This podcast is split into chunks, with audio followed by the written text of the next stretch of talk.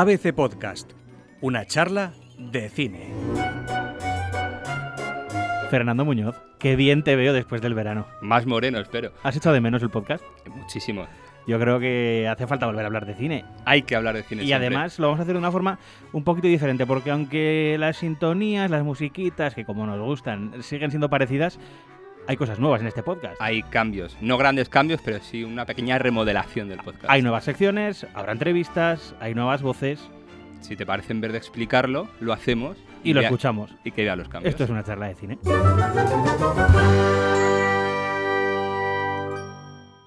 ¿Por los perdedores?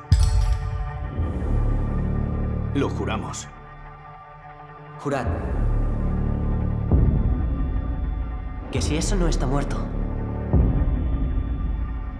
Que si vuelve alguna vez. Nosotros también volveremos. No acabamos con eso. Pennywise. El payaso. It, capítulo 2, dirigida por Andy Muschietti con Jessica Chastain y James McAvoy.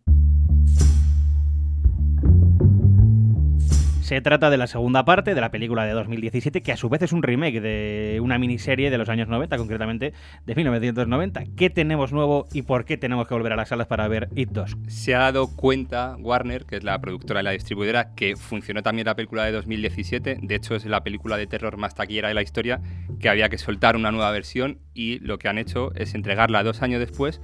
Pero en el tiempo interno de la película, en, lo que ha sucedido en estos personajes, han transcurrido 27 años. Ese es el primer gran punto llamativo de esta segunda parte de este capítulo 2 de It. Esa es la primera novedad que tiene este It. Eh, la segunda gran novedad son sus actores protagonistas. Ni más ni menos que Jessica Chastain, dos veces nominada al Oscar, y James McAvoy, que es otro de los grandes actores jóvenes del momento, bueno, joven no tan joven ya, pero sí que tiene un potencial para hacer una carrera muy larga y, muy exitosa en Hollywood a tenor de lo que ha hecho hasta ahora. El punto de partida de State, como te decía, son eh, han pasado 27 años en, en estos personajes, en esta pandilla de perdedores que protagonizó la primera entrega.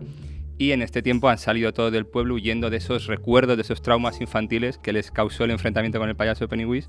Y bueno, eh, tienen que volver, o acaban, la película lógicamente arranca presentando estos personajes y tienen que reunirse, lo que todo el mundo espera, para la batalla definitiva, la batalla final o, quién sabe, una nueva batalla contra el terrible payaso. ¿Qué ha dicho la crítica? Bueno, eh, la crítica está bastante dividida. En Estados Unidos ha habido también bastante visión, pero sí que ha habido críticas muy, muy altas, incluso de 4 o 5 estrellas. En España un poquito más contenidos y en ABC un poquito más contenidos. Todavía no nos ha gustado tanto. Para empezar, porque sí es una película de terror, pero al igual que la primera entrega, no es una película de terror para el público muy, muy fan. Apenas hay sustos más o menos contenidos. No hay de estas escenas de varios minutos de tensión en las que no puedes ni abrir los ojos del, del miedo que te está transmitiendo la pantalla. En esa parte, bueno, eh, es una película de terror, pero más para todos los públicos. No hay un, terror que, te deje compungido ahí en la pantalla. Y la segunda parte, porque claro, como hay tantos personajes como este club de perdedores, le vemos 27 años después, tiene que contar todas las vidas de esta pandilla, de este club. La película se acaba yendo a las 3 horas de duración que implica que o vas bien cenado o antes, antes de entrar a la sala mejor que pases por el baño porque las tres horas eh, se te hacen largas al final. Y también porque lo que hablábamos del terror antes, han quitado ese terror que tenía la primera parte más situacional, por decirlo así, con un terror más explícito y de hecho se han llevado, eh, contaba Jessica Chastain en las páginas de ABC que llevamos hoy, que se ga- llegaron a gastar 5.000 litros de sangre falsa para la película, lo cual explica o da una muestra de lo que vamos a ver en pantalla, que es bastante más sangre de lo que vimos en la primera entrega. No podemos dejar que vuelva a ocurrir. ¿Hola? ¡Chaval!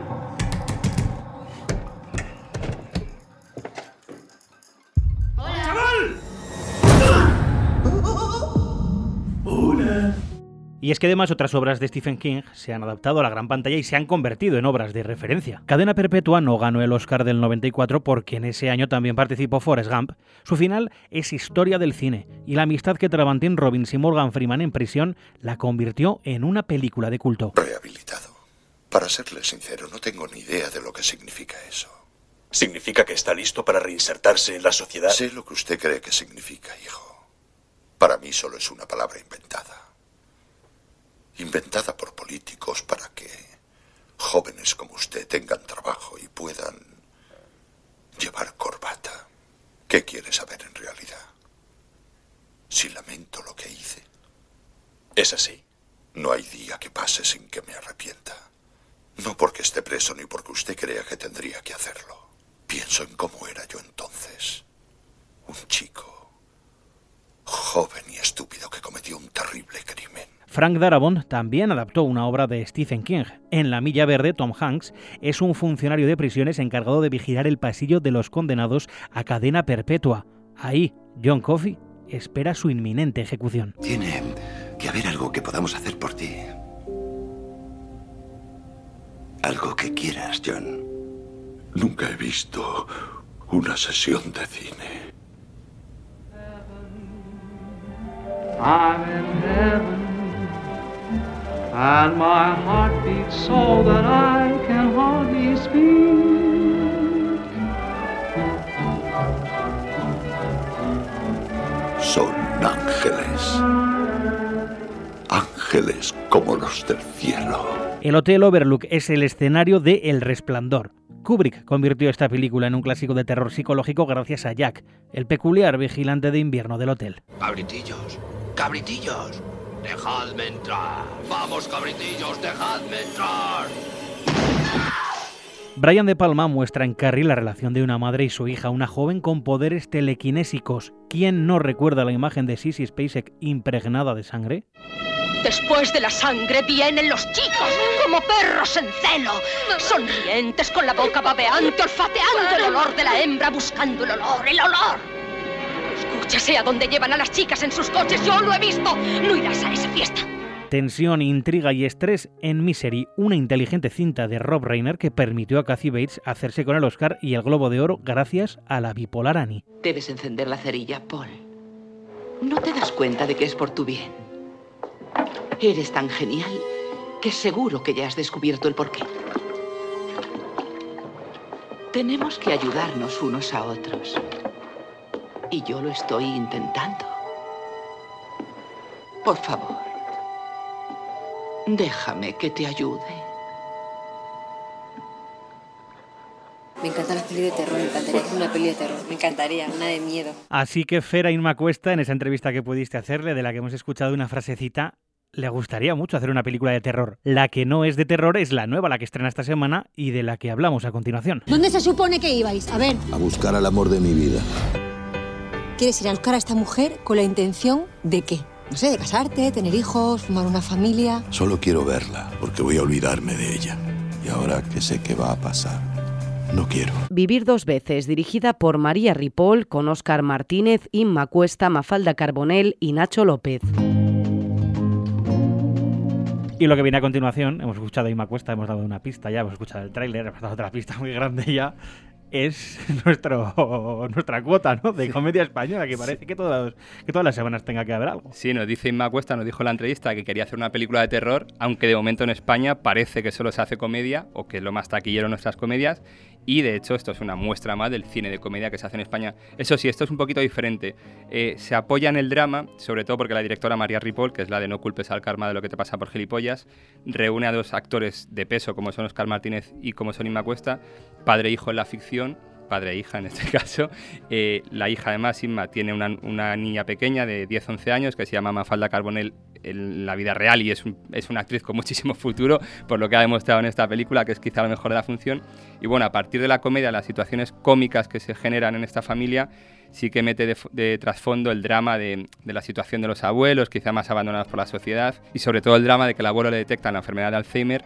Y aquí empieza el punto que dispara la película, que es ir a buscar al amor de su juventud, al amor que no se le ha olvidado y que no quiere que se le olvide.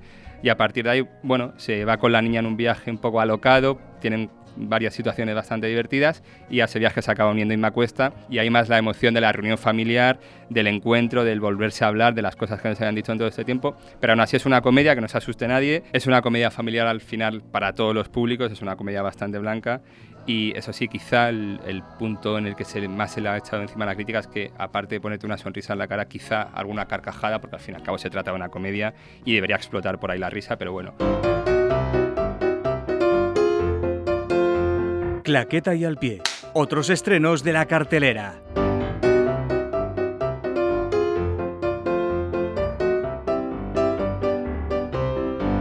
Para los amantes de la tensión, Hotel Bombay, dirigida por Anthony Maras con Armie Hammer y Dev Patel. La película narra el atentado yihadista en el Hotel Bombay en el año 2008 los directores, la producción es una producción india, se aleja de esa frivolidad con la que Hollywood trata la muerte. Eso sí, para nada es una película aburrida o densa o intensa, es como un thriller de acción, solo que tratando con respeto un atentado que sesgó la vida de muchos, muchos inocentes. Una huida durante la Guerra Fría. Viento de Libertad, dirigida por Michael Erbig, con Friedrich Muck, Caroline Suk, Alicia von Rydberg y David Cross. Aquí tenemos otro caso real, el de el intento de una familia de Alemania del Este de huir al oeste a través de un método curioso, como fue un globo aerostático.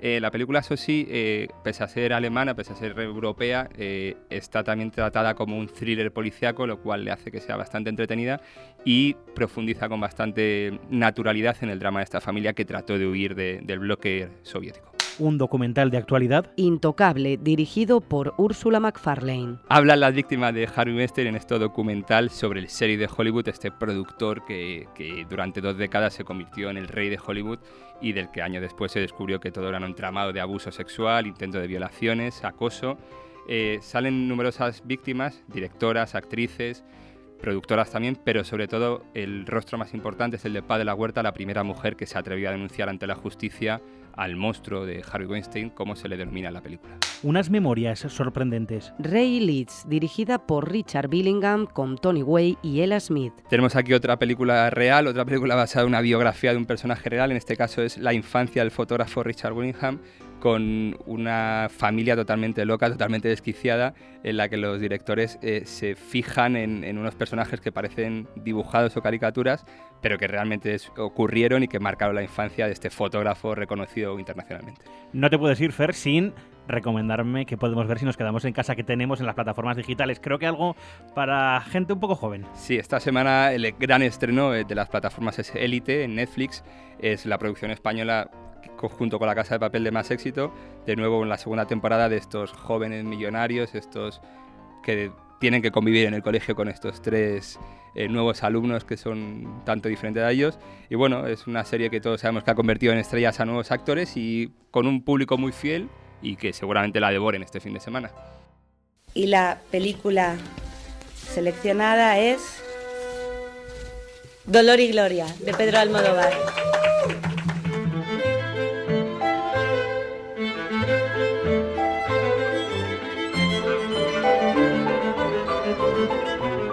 Ya tenemos, Fer, esa candidata española para competir por un Oscar, es Dolor y Glorias de Pedro Almodóvar. Es quizá lo esperado, ¿no? Sí, es la apuesta más lógica de la Academia de Cine para volver a competir en una, en una categoría que se nos resiste desde hace muchos años, por desgracia. Las otras candidatas eran también buenas, era Mientras dure la guerra de Alejandro Amenábar y Buñuel en el laberinto de las tortugas de Salva Simón, dos magníficas películas que hubieran podido hacer también carrera internacional, pero la apuesta más lógica de la Academia era sin duda eh, Dolor y Gloria, la película de Pedro Almodóvar, no solo porque Pedro Almodóvar es ídolo para una gran parte de la industria americana, sino porque tenemos a Penélope Cruz, que ganó el Oscar por Vicky Cristina Barcelona, y por Antonio Banderas, aparte de estar súper asentado en Hollywood también, fue premiado en Cannes como el mejor intérprete por su papel, por el papel que da vida a este alter ego de Pedro Almodóvar, así que yo creo que era la opción más lógica. Y además la Academia se ha evitado el ridículo que tuvo en el año 2002 cuando eh, seleccionaron, cuando los académicos votaron para enviar en representación de España a la película de los lunes al sol, la magnífica película de Fernando León de Aranoa, frente a Hablé con ella, casualmente hablé con ella, que no fue representante española, ganó un premio Oscar eh, como mejor guion original, que subió a recoger Pedro, y aparte Pedro estuvo nominado a mejor dirección. Así que en el caso de que este año Pedro tenga también carrera internacional, que menos que su película sea la representante de España. Representante española en una gala de los Oscar que va a tener novedades este año. Sí, el, cambio que más nos interesa o que más, por el tema que estamos tratando, que más nos va a afectar, es el cambio de denominación de la categoría en la que va a competir Pedro Almodóvar, en la que tiene que competir todavía, porque todavía tiene que pasar dos fases de preselección para llegar a esa candidatura, para esa gala de, principio de febrero.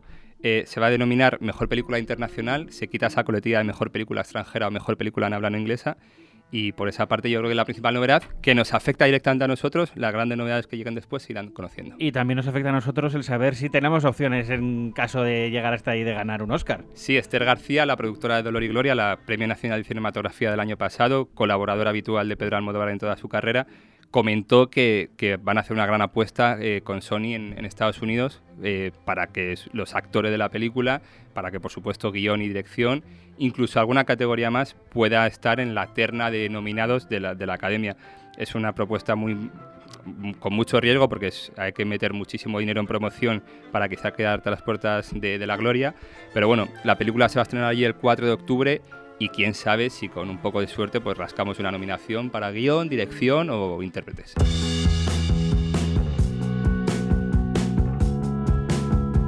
Top 5 de ABC Play. Y como no podía ser de otra manera, nos vamos a despedir con ese ranking de la sección de cine de ABC. En quinta posición. La Virgen de Agosto, la película de Jonas Trueba, esa pequeña joya que cada año nos deja Jonas, y ahora una película nostálgica de por sí del, del verano y de la nostalgia del verano, pues ahora que ya se ha acabado el mes de agosto, volverá ya no está mal. Cuarto puesto. Chicos Buenos, una película producida por Seth Rogen, una comedia, una comedia gamberra y muy curiosa, eh, tipos súper salidos, pero con niños todavía más pequeños. Ha pasado sin pena ni gloria en España, pero en Estados Unidos ha tenido ba- bastante repercusión por, por lo gamberra de la propuesta. Tercera posición, mitad de tabla. Intocable, la película del documental sobre Harry Weinstein que hemos comentado antes, eh, yo creo que es una propuesta interesante para descubrir qué se ha hecho en Hollywood estas dos décadas. Segundo puesto. Quien a hierro mata, la película de Paco Plaza, eh, con Luis Tosar al frente como una especie de ángel de la muerte sanguinario, está subiendo como la espuma entre los académicos, se comenta, para la carrera de los Goya. Eh, es un año en el que está Menaba, en el que está Pedro Almodóvar también, pero quién sabe si Paco Plaza y quien a hierro mata nos da la sorpresa este año. Y en primer puesto. No hay ninguna duda, tenemos todavía a Don Quentin Tarantino, sigue siendo número uno entre la taquilla, seguirá siendo número uno entre la crítica.